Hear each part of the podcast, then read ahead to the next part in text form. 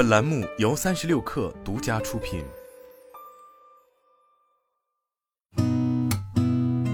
八点一刻，听互联网圈的新鲜事儿。今天是二零二三年九月十四号，星期四，早上好，我是金盛。据时代财经报道，上海迪士尼度假区官方公众号宣布，将于十五号开售乐园年卡。此前，梦幻水晶卡全年有不少于二百五十六天的可预约入园日，仅周六及节假日不可入园。是上海迪士尼推出的年卡中售价最低且最受欢迎的一种。而最新的年卡规定，售价一千三百九十九元的幻彩珍珠卡，仅享有全年不少于两百个的预约入园日，入园时间仅覆盖工作日，节假日不能入园。据证券日报报道，近日有消息称，在刚上市的新机 Mate 六零系列销售火爆之际，华为正式启动回归手机市场计划。九月十二号。华为方面表示，新手机将先期发力国内市场。接近华为的人士还透露，Mate 六零系列手机的表现超出预期，华为将该系列手机下半年的出货量目标提升了百分之二十，全年华为新机出货量至少四千万部。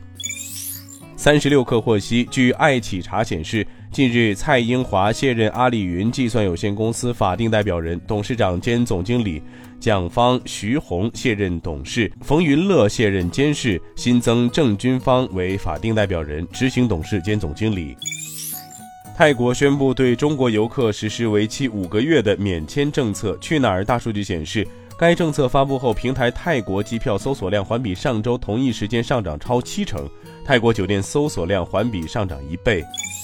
据界面新闻报道，微软九月十二号发布消息称，将于当地时间九月十四号，也就是今天下午一点，在华盛顿州雷德蒙德现场直播。届时，微软 CEO 纳德拉和甲骨文 CEO 埃里森会发布两家公司的最新合作情况。